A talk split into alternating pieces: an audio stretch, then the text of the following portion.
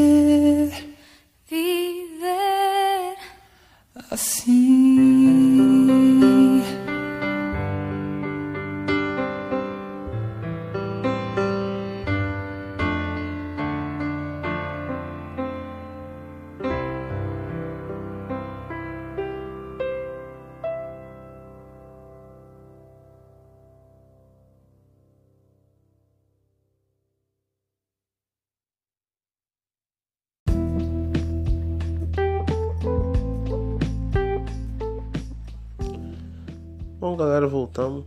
Voltamos agora.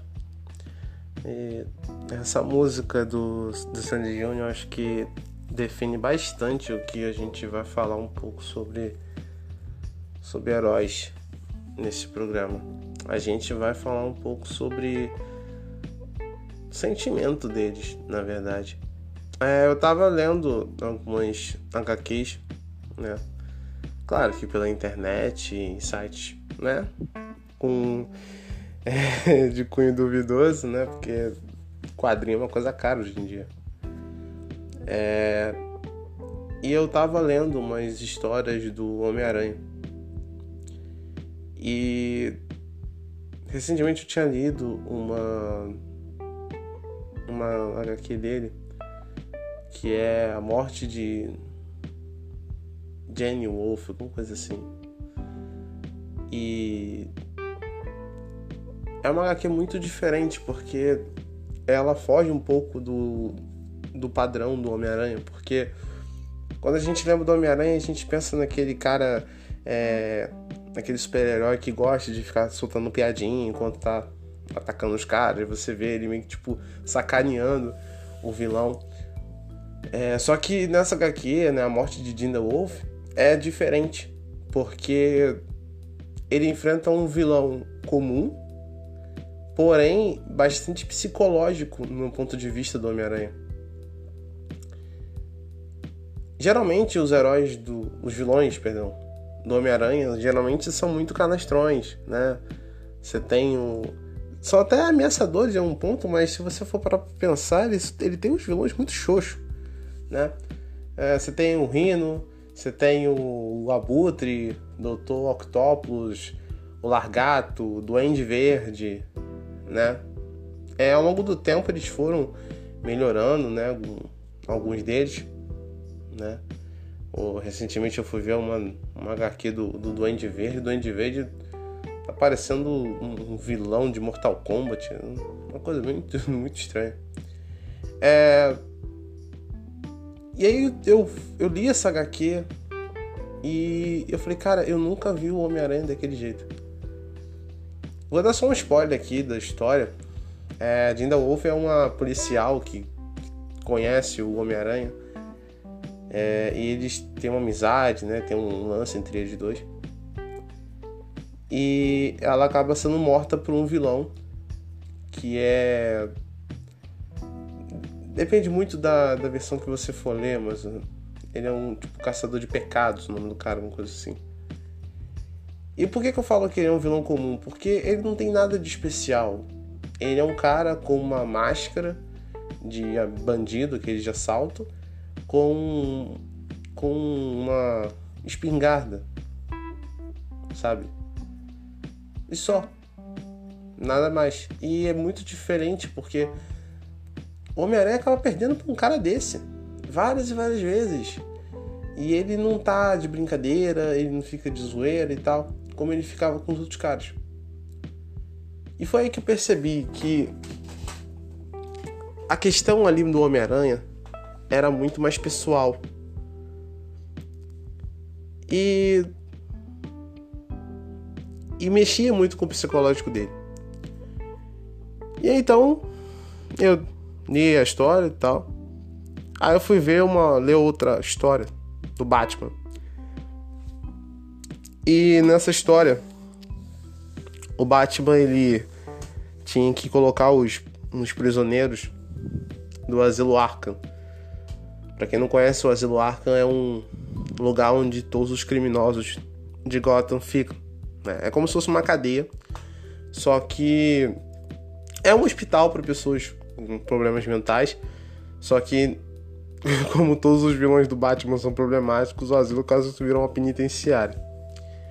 E uma frase do Batman é, ficou ecoando muito na minha cabeça. Que é que ele tinha medo, ele dizia que ele tinha medo de entrar no asilo Arkham, porque o medo dele era de que se algum dia ele entrasse lá e fechassem as portas, ele, o medo dele era ele ficar preso naquele lugar e se sentir em casa. Naquele momento eu comecei a olhar o Batman de uma outra maneira. E eu fui vendo, lendo, eu lembrando de outras histórias, de outros super-heróis, eu falei, gente, super-herói sofre tanto, cara.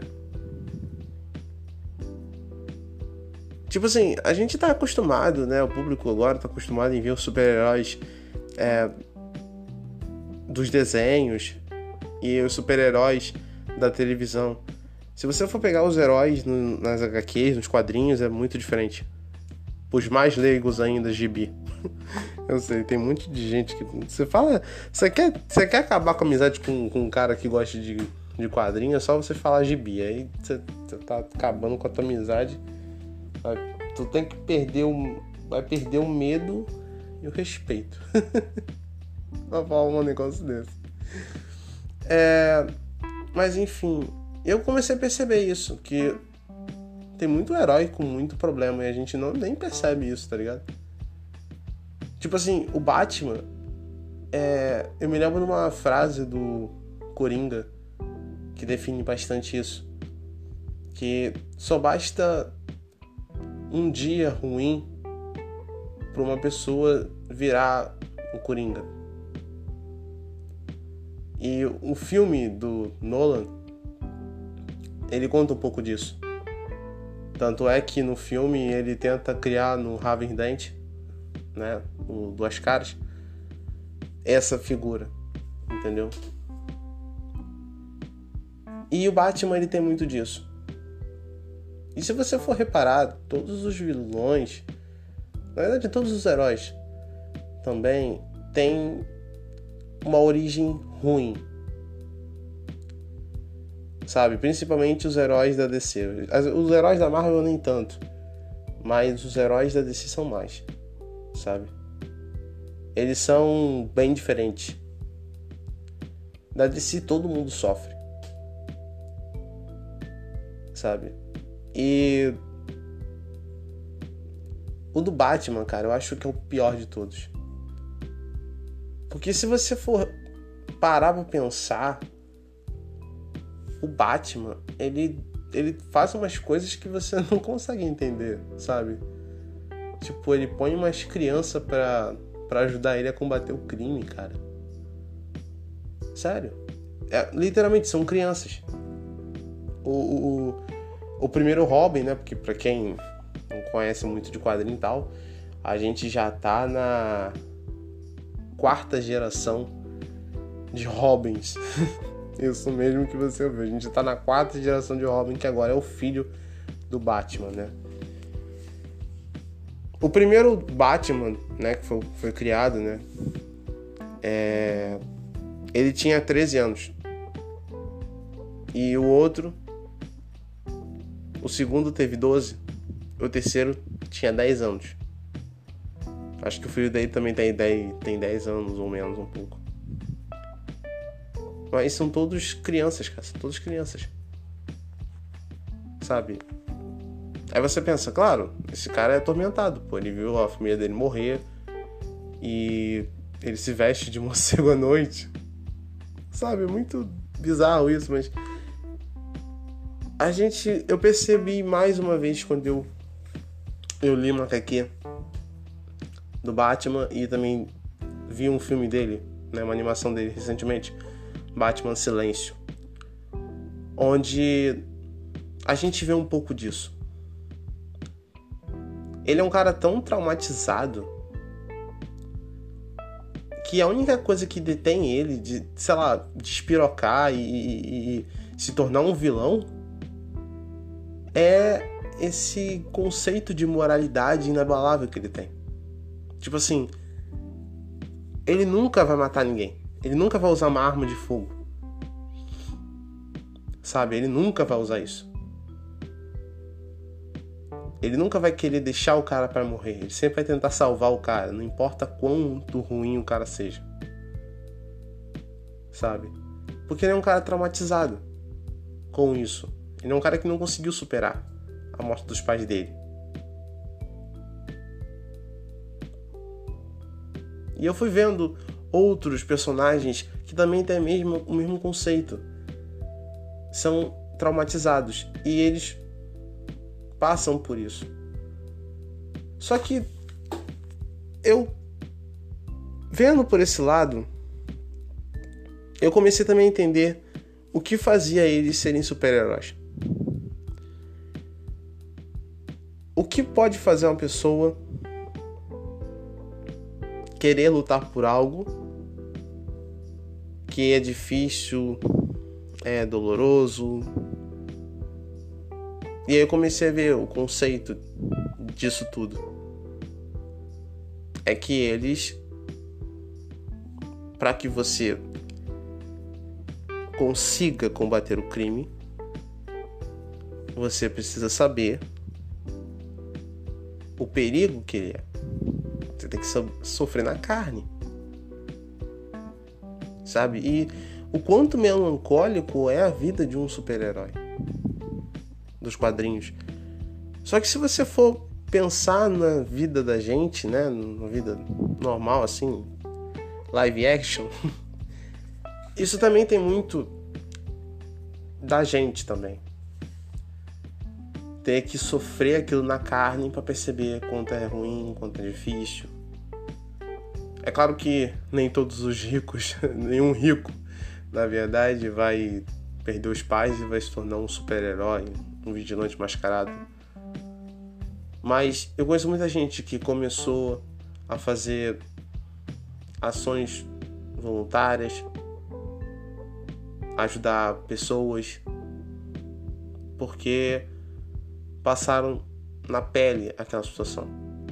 Por exemplo, conheço pessoas que fizeram ação comunitárias para ajudar meninas que passaram por abuso sexual. E aí quando você vai conhecer a história da pessoa, a pessoa também passou por isso. E ela se torna uma grande é, ativista pelos direitos das mulheres, se torna ali uma pessoa é, em pró daquelas pessoas ali. É, operação da lei seca, por exemplo, da, acho que a lei seca, da, você pegar ali as pessoas que estão bêbadas e tal, tem muita gente que trabalha nesse nessa operação e são cadeirantes, são pessoas que sofreram na pele aquilo sabe? Entre outras pessoas. E por, a pessoa passar por aquilo, muda ela. Literalmente. Sabe? Tem gente que se torna policial porque perdeu os pais, porque perdeu um pai pro crime. E aí tenta criar naquilo uma forma de. de. de ajudar as pessoas. Ou eu conheci um caso também na televisão do menino que ele, o pai dele tinha problema nos olhos e aí ele se formou em oftalmologia para poder ajudar o pai dele. É claro que esses são exemplos muito raros. Geralmente a gente só escolhe essas vidas, essa, essas profissões, porque porque convém, sabe? ah, eu quero ser médico. Ninguém, tipo assim, ninguém vai querer ser médico para ficar fazendo ficar até tarde trabalhando. As pessoas ficam porque por causa dos privilégios, sabe, dos benefícios. Você pode até pensar, pô, cara, mas e aí policial, policial morre, tá, mas policial também tem os benefícios, entendeu? Tem muita gente que entra na, na, na, na, na polícia, na, na PM e tal, então os privilégios dele, cara. Ninguém, por exemplo, no quartel, ninguém entra no quartel pensando em, em, em, em patriotismo. Nunca. Eu já tentei entrar no exército. E de patriota, assim, eu não tinha nada. De, não, eu quero ser, eu sou patriota, eu quero servir ao meu país. Não tem nada disso. A galera quer, quer ser militar ou para andar fardado no meio da rua, pegar mulher. É... é um dinheiro que você ganha. Tem gente que entra pro exército mesmo só para trabalhar mesmo, sabe? É um lugar que você tem estabilidade, você tem ali, faz uma carreira e pronto. Simples. E é muito diferente de outros países, evidentemente, mas. E eu fiquei pensando, poxa, esses caras passam por tudo isso e mesmo assim eles têm esse. esse. Tão, sofrem tanto, sabe? E eu gosto muito de ler quadrinhos, eu gosto muito desses super-heróis que são. têm esses problemas. Porque eles são bastante humanos, até mesmo os que não são humanos. São mais humanos que muita gente, sabe? E eu sempre vi que o, o super-herói ele tem que ser um espelho que não refletisse a pessoa que está na frente dele, mas que refletisse uma, uma, um aspecto bom, ser um exemplo a ser seguido. Hoje em dia, é claro, as coisas estão mudando, né? Agora os, os super-heróis sofrem, são dramáticos. E já sofriam, né? Agora estão sofrendo ainda mais. E esses dias mesmo eu tava lendo alguns quadrinhos de super-heróis novos e cara, não são nada comparado a esses heróis antigamente, sabe? Aquele background bem, bem dark mesmo, bem sofrido. Não tem, sabe? É uma coisa meio tipo assim, ah, teve poderes e agora virou super-herói, sabe? É uma coisa assim. Muito vaga. Teve um super-herói um super que eu gosto muito, que é o Capitão América. Até ele mesmo sofre mas ele sofre de uma outra forma. A origem do poder dele pode ser uma origem até bonitinha, um cara que não tinha é, nenhuma nenhum vigor na vida, não tinha ali uma, uma, um objetivo. Ele é um cara que queria estar tá no exército, mas ele não tinha corpo, não tinha é, nada favorecia ele. E aí ele toma e tem a oportunidade de se tornar algo maior. Ele passa por um processo, né? Ele toma ali o soro do super soldado, ele se torna um super soldado. Só que eu comecei a reparar nos filmes do no Capitão América que ele sempre sofreu com essa coisa de ser o peixe fora d'água. Dele ser o dinossauro que sobreviveu ao meteoro. A gente tem que lembrar que ele é um cara da década de, de 30. E ele tá no nosso tempo. Os caras do nosso tempo, né? A galera, tipo assim, os velhinhos do nosso tempo, já não conseguem entender que dirá um cara que passou a vida toda congelado. E aí eu fui é, eu falei, não, essa história do, do Capitão América, ela é muito doida, sabe? Um cara que passou, sei lá, mais de 40 anos, sei lá, é, congelado. E aí ele volta, tá ligado? Do nada. Ele volta e ele agora tem que combater o crime e, e tem que lidar com a realidade de que todo mundo que ele conhecia ou já morreu ou tá velho, tão velho que até se esqueceu dele. É uma história muito triste até, porque imagina você tá vivendo no seu tempo, você tem sua esposa, seu marido, tem sua família, você tem um problema e acorda, tá todo mundo velho, um monte de gente morreu, ninguém mais lembra de você direito. Você tem que lidar não só com essa situação, mas lidar com a cultura diferente. Porque, cara, a gente tá falando de um cara que veio da década de 30 sabe? Imagina o que esse cara não vivia. A realidade daquela época com a realidade de hoje. Se já é difícil para as pessoas que envelheceram até esse ano, imagina para um cara que não passou por essa transição. Ele não viu as coisas mudando gradativamente. E aí eu fui pesquisar na internet é, sobre essa história. Eu queria ver se tinha alguma história de um cara que passou tanto tempo assim. E tem, né? Acho que é um cara russo, acho. Não, russo não, perdão, polonês. É um polonês é, que ele passou 19 anos em coma. ele ficou 19 anos em coma. E o cara passou 19 anos em coma. E você ficar em coma não é uma coisa assim tão saudável quanto você imagina, porque se você tem algum parente ou alguém que você conhece, alguém que passou tanto tempo no hospital, você sabe que quanto, quanto mais tempo a pessoa fica em coma e tal, ela, tem, ela prejudica o próprio corpo.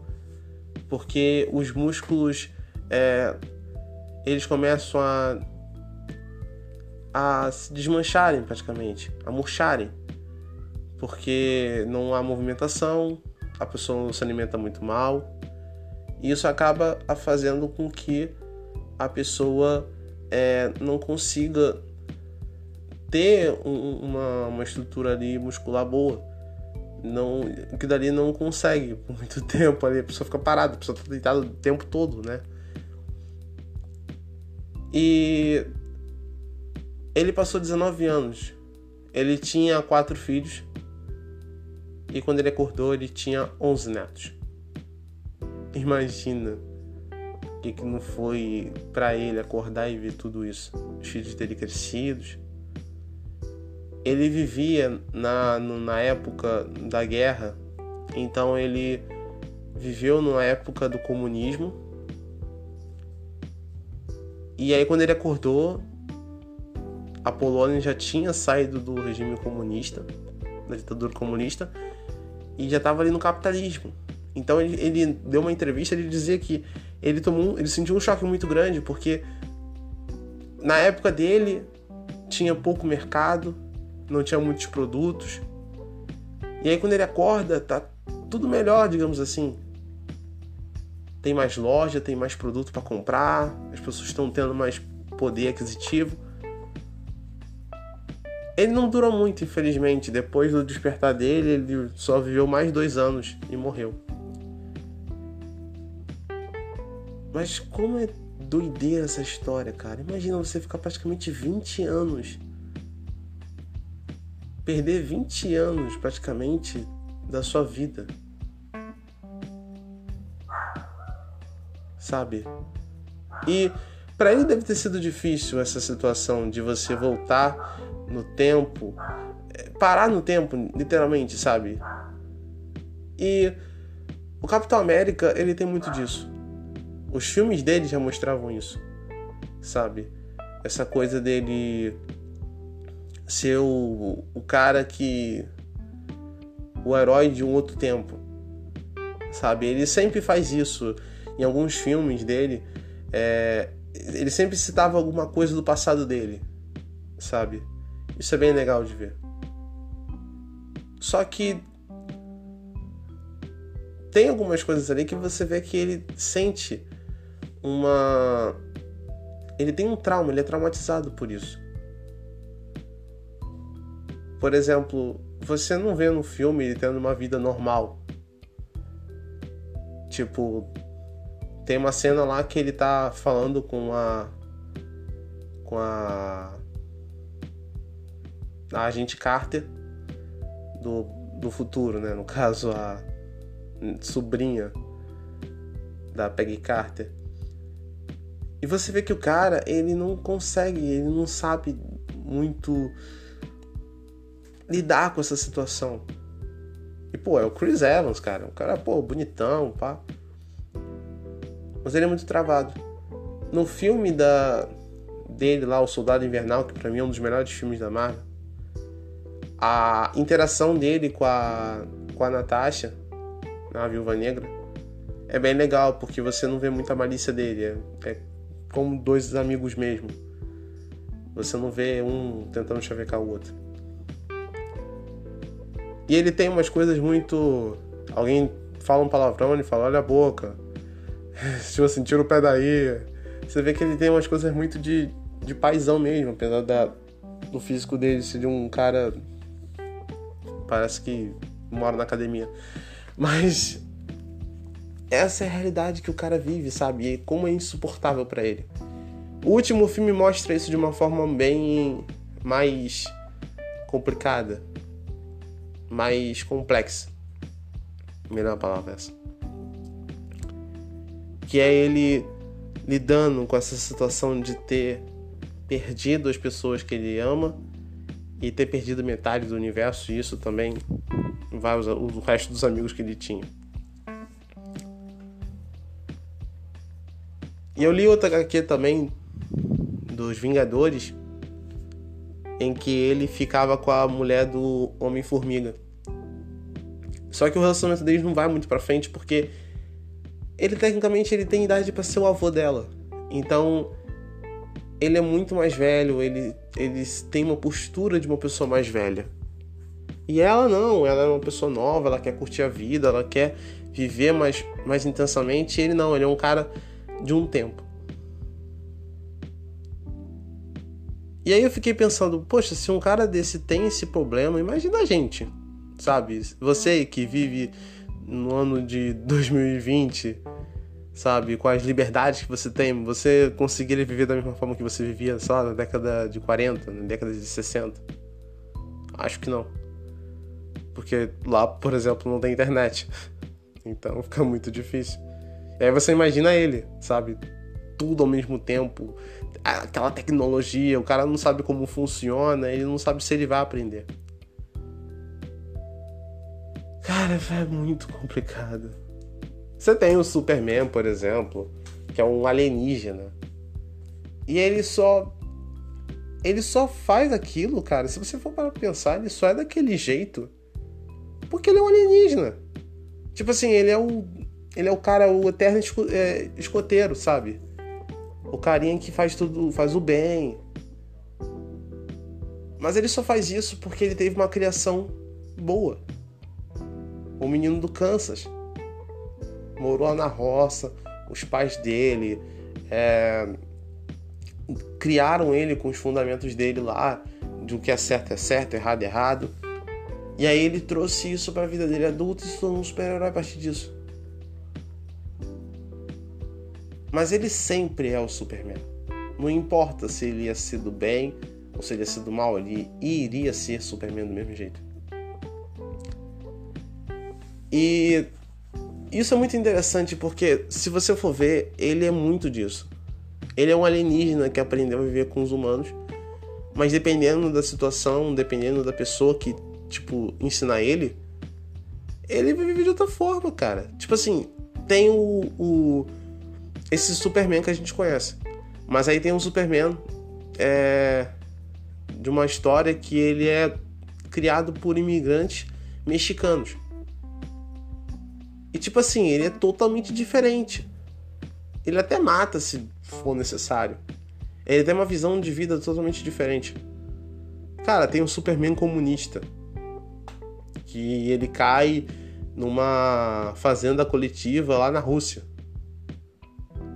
E aí ele tem uma visão totalmente diferente do mundo. É uma história até interessante. A Superman entre fosse e martelo. Também é legal. Se você não for muito fanático nesse lance de política, acho que é legal você ver, ler essa, essa HQ pra você ter uns pontos. Tem pontos interessantes. Então ele é muito disso, sabe? Ele é um, um cara que aprendeu a viver daquela maneira mas independentemente de onde vier, ele vai se mudar, sabe? Ele vai mudar o pensamento dele. Você tem o Batman, você tem ele, você tem um monte de heróis que passam por isso. Eu queria ver mais disso na televisão. Você tem um pouco lá na série do Justiceiro, que é outro cara também que é traumatizado ali com um negócio de guerra, perdeu a família. Você tem o Demolidor, que é outro personagem que eu também gosto pra caramba. Mas o Demolidor eu vou deixar para um outro episódio. E cara, foi naquele momento que eu percebi, sabe? Quando eu comecei a ler essas HQs mais sérias dos super-heróis, eu comecei a ver a forma dos super-heróis ter um pensamento diferente com eles, com relação a isso. Porque eram super-heróis que tinham seus problemas e que eles não conseguiam lidar com eles da melhor maneira possível. Sabe? É bem parecido com a série Watchmen. Sabe? Você tem vigilantes que eles para serem vilões só falta um pouquinho só, só falta um dedinho só de, de problema para eles se tornarem vilões assim, eles não são heróis perfeitos e tal.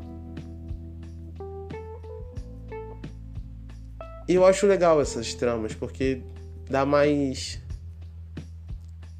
humaniza mais o personagem, sabe? Eu acho que por isso que o Batman é mais é mais adorado, adorado pelas pessoas do que o Superman, porque o Superman ele é o Superman o tempo todo. Sabe, ele sempre é super forte, ele é, voa mais rápido, ele anda mais rápido, tem visão de calor, tem visão de raio-x, tem isso, tem aquilo. Já o Batman, não, ele é legal porque ele é o Batman, porque ele é um cara que tem aquelas habilidades dele e acabou, sabe? Ele é um cara que pode morrer, é um cara muito problemático, traumatizado. E você consegue entender ele. E aí a gente vai para outro tópico, que é o justiceiro. Cara, se você for parar para pensar, o justiceiro, ele é o herói mais como posso dizer, ele é o que mais chega à realidade pra gente. Sabe? Porque basicamente ele é um cara que anda armado. E eu tava lendo um pouco sobre a série do Justiceiro. E eu vi que os produtores da, da série tinham muito medo. Eles estavam muito receosos em fazer a série.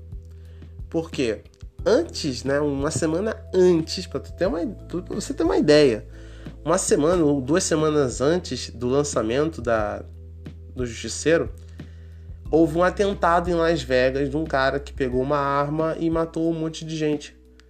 E aí eles adiaram o lançamento por conta disso. Eles não queriam, né, se envolver em treta. Lá nos Estados, lá nos Estados Unidos tem muito disso, assim ah, eu vou. Vai lançar um filme que fala sobre racismo. Ah, mas aconteceu a parada lá do, do, do George Floyd. Aí eles vão lá, não, vamos adiar, porque isso aqui é muito pesado, a gente não quer é, é, que isso se relacione com a gente e tal. Mas é muito engraçado isso, né? Quando aconteceu lá o tsunami lá na, na Ásia, os caras passaram um filme lá do, do, do da, da Avalanche lá, acho que é o Impossível, coisa assim, de boa. A galera viu lá, né? Um monte de gente aterrorizada, porque imagina você viver aquilo e aí ver um filme que fala da mesma coisa, né? Mas ninguém teve esse cuidado. Mas eles tinham muito cuidado, tiveram muito receio de colocar uma série como essa no catálogo por conta disso. E se para você, você que conhece o personagem, sabe que o personagem do Justiceiro na Netflix, ele é muito politicamente correto se você for parar para pensar e lembrar do Justiceiro das HQs. Ele nos quadrinhos é muito mais violento. Ali eles, eles frearam um pouco o pé, frearam bastante ali. Mas ele é muito real. Ele é um cara que tem treinamento militar e ele vai lá e faz as merdas dele, ele quer vingança e acabou, sabe? E muita gente gosta dele por muito, muito por conta disso, dele ser um um cara que mata e tal, faz aquilo. E hoje em dia, com o politicamente correto, e a galera tipo assim, não, não faz isso, não faça aquilo. É... Ele tem um cunho armamentista muito forte, então muita gente até não gosta do Justiceiro por conta disso também, né? E eu gosto muito do personagem. Ele me lembra muito aqueles heróis de ação dos anos 80 um cara só, o exército de um homem só, tipo o Rambo, por exemplo. O Rambo eu quero falar um, um só dele, mas eu preciso fazer um programa só, diferente. Mas é um outro homem também traumatizado. O Justiceiro é um cara traumatizado, é um cara que não consegue lidar. E aí nisso a série da Netflix tem muito êxito. De mostrar essa coisa dele não saber lidar com o, o, o, o trauma de perder a família sabe? É o cara que voltou da guerra, a cabeça dele já tá uma merda, tá quebrada, e aí o nego vai lá e mata a família dele toda. E por incrível que pareça, isso é uma coisa muito. É um cotidiano muito real e vivido nos Estados Unidos, sabe? O cara que volta da guerra do Vietnã, quando ele volta, ele não, não sabe como viver, sabe? É, veteranos de guerra que viram mendigos, porque ele não consegue viver a mesma realidade, sabe? Eles não conseguem lidar com aquilo. Eu também vi um filme recentemente é, que Na Mira da Morte é, que conta a história de um cara que ele volta da guerra, ele não consegue lidar muito com a realidade, ele acaba ficando louco, pega uma arma e começa a matar um monte de gente. Sabe? Isso é uma coisa muito recorrente até mesmo nos Estados Unidos. Você vê atentados e Claro que existem diferenças, mas isso é uma coisa muito normal da vida dos americanos. E isso acontece muito lá. E o justiceiro acaba sendo um retrato disso. Do cara que quer fazer justiça com as próprias mãos. Isso até é recorrente até hoje, filmes assim. O cara perde a família, perde a mulher, perde o filho, perde o cachorro, né? Quem não vê aí a saga John Wick, por exemplo, o cara mataram o cachorro dele e matou meio mundo. E eu comecei a ver os heróis dessa maneira. Eles são tão loucos quanto os, os vilões. E é nesse entendimento que eu quero que vocês fiquem, sabe? Refletir. Talvez você não veja os heróis dessa maneira. Talvez eles sejam muito perfeitinhos para vocês, mas os heróis têm esse problema. Eles são caras traumatizados. Pena que são poucas as histórias que eles né, lidam com isso, né? Gosto de contar essa história. Mas como é triste a vida de uma pessoa que se dedica ali a fazer aquilo o bem da, da humanidade e acaba sofrendo com isso, sabe? Existem muitos heróis que fazem isso. Perdem mulher, perdem filhos. Isso é uma coisa também recorrente hoje em dia. Você tem os médicos a gente está vivendo essa realidade, por exemplo. Nessa pandemia, existem muitos médicos que não podem voltar para casa porque eles lidam com aqueles pacientes, eles não podem deixar a família deles em risco de ter uma contaminação e pode ter ali uma possibilidade de morrer. Então, é só complicado. É muito complexo esse assunto. Talvez eu tenha falado de uma forma bastante banal, mas às vezes, para você poder defender aquilo de uma forma verdadeira, você precisa passar por aquilo. É como uma vez num filme de exorcismo que eu vi, o cara falou: para você poder combater as trevas, você tem que saber o que é a luz. E para que você possa defender a, a, luz, tem que passar pelas trevas. Você não consegue ser uma pessoa boa o tempo todo e fazer coisas boas o tempo todo. Você nunca vai sentir o valor daquilo. Às vezes você precisa sofrer para dar realmente valor à sua vida, dar valor às pessoas que você ama, dar valor a quem está junto com você, ou até mesmo dar sentido à sua vida. Porque é uma coisa é, bonita até. É claro que eu não peço que ninguém passe por nenhum, nenhum problema no mundo. Eu não quero que você sofra para você saber o que é sofrimento. Mas se você puder aprender sem sentir dor, é melhor, né?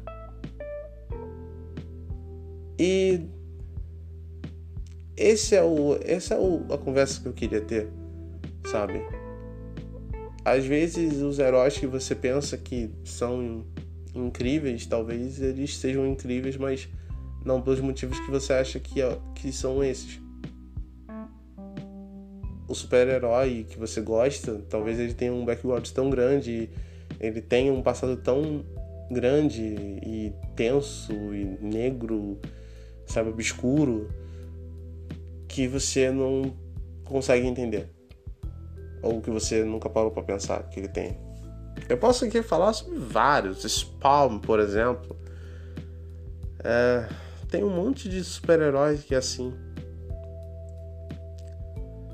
E a gente vê como isso é complexo, cara. Mas até é necessário, porque, como eu falei, isso humaniza o herói. Você tem lá aquela cena lá do Batman vs Superman que o, que o Superman fala pro Batman, né? Salve a Marta.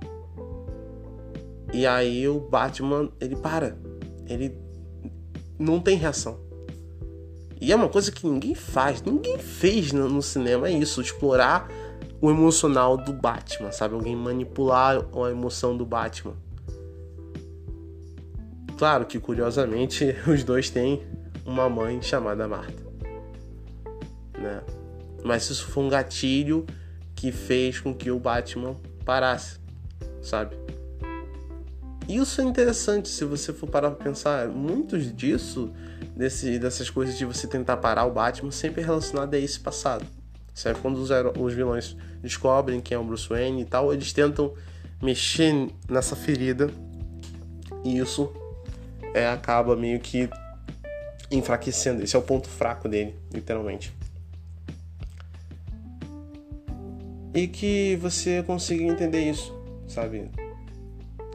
para que a gente não passe por esse tipo de problema, para que a gente não não precise sofrer para aprender. A gente pode aprender a história de alguém, sabe? Você tem um, um amigo que passou por uma coisa difícil e tenta ver da história dele um aprendizado para sua vida. E eu acho legal dos heróis nisso, nesse sentido. Porque, apesar de tudo, eles dão a volta por cima. Você usa o exemplo dele. O Batman é um cara traumatizado, mas ele sempre quer fazer o bem, ele sempre quer ser, ser um herói, proteger a cidade. Como no filme do Nolan, por exemplo. Ele faz a, a dor dele é o combustível para poder fazer, defender as pessoas e fazer com que as pessoas não passem pelo mesmo problema que ele passou, não passem pelo mesmo trauma que ele passou. Sabe? Você tem o Superman que é o único, ele é o único da raça dele e ele defende o planeta de, de, é, defende o planeta Terra com os dentes porque é o lar dele, não porque ele quis, mas porque é o destino que foi o destino trazer ele ali. Então ele tem que defender ali, porque é o único lar dele. Sabe? Você tem um justiceiro que ele mata as pessoas porque foi dessa forma que ele achou que era para fazer justiça, fazendo bem ou não. Você tem o Homem-Aranha, por exemplo. O cara já passou por um monte de merda na vida. Ele perdeu o tio, perdeu a Gwen Stacy, ele já se divorciou da, da Mary Jane nos quadrinhos. Ele é um cara sempre com esse problema, ele nunca consegue lidar com a realidade dele. Ele sempre coloca a questão do Homem-Aranha em primeiro lugar. Eu vi o filme do Homem-Aranha no jogo dele. E é isso, cara. No final ele tem que escolher ou a tia a tia May vive ou a cidade morre e ele tem que escolher isso, ajudar um ou outro. E ele acaba ajudando a cidade, mas ele acaba perdendo a única pessoa que ele tinha ali como exemplo de família. A última família dele. Então, é aquele cara que no final ele vence o inimigo, mas ele sempre perde. Ele vence na história, mas ele sempre tá perdendo. Ele sempre tá perdendo alguma coisa. Ele nunca fica inteiro, ele sempre tá perdendo alguma coisa. E eu acho que isso é, é o que deixa as coisas mais legais. É você ver o, o super-herói dessa maneira, sabe? O cara sempre tá perdendo. Ele está, ele ganha do vilão. Ele vence o vilão, mas no final ele perde. Bem, espero que vocês tenham entendido aí o que eu quis dizer. Se não, deixa aí nos comentários, né? Vai lá no meu, no meu Twitter, né? Arroba Edmilson Podcast, vai lá. É, comente, siga a gente lá no Twitter. Também tem o Instagram, né? Edmilson Podcaster também. É lá, tudo junto. Comenta do que você achou, tá? Comenta aí algum tema que a gente possa abordar, algum filme, alguma série, ou livro, história, quadrinhos, talvez. Né? Se você concorda, discorda do que eu falei, é... deixa aí nos comentários, tá? É... Eu espero que a mensagem seja de bom proveito para vocês, tá bom? Lembrando aí que tem programa todos os segundos e sextas tá? Sábado e domingo pode haver um programa especial, mas ainda não. Tá sempre a partir da meia-noite. Então é isso, galera. Vocês podem acompanhar aí o programa nas plataformas do Spotify, Google Podcast, Pocket Cast, no Breaker, Rádio Republic, no podcast, no podcast Go. Né? São todas essas plataformas onde o podcast está tá incluído, tá bom? Se você quiser alguma música também. Deixa também no, nos comentários lá, deixa uma mensagenzinha. Lá a gente já fez um especial só com música da, dos ouvintes, tá? Dos membros do, do canal, então fique aí à disposição, tá bom? E a gente conversa um pouco mais sobre esse assunto, né? E futuramente eu vou falar um pouco mais sobre quadrinhos e tal, é, sempre abordando esse lado mais é, diferentão, mais é, diferente de se ver um super-herói. Tá certo?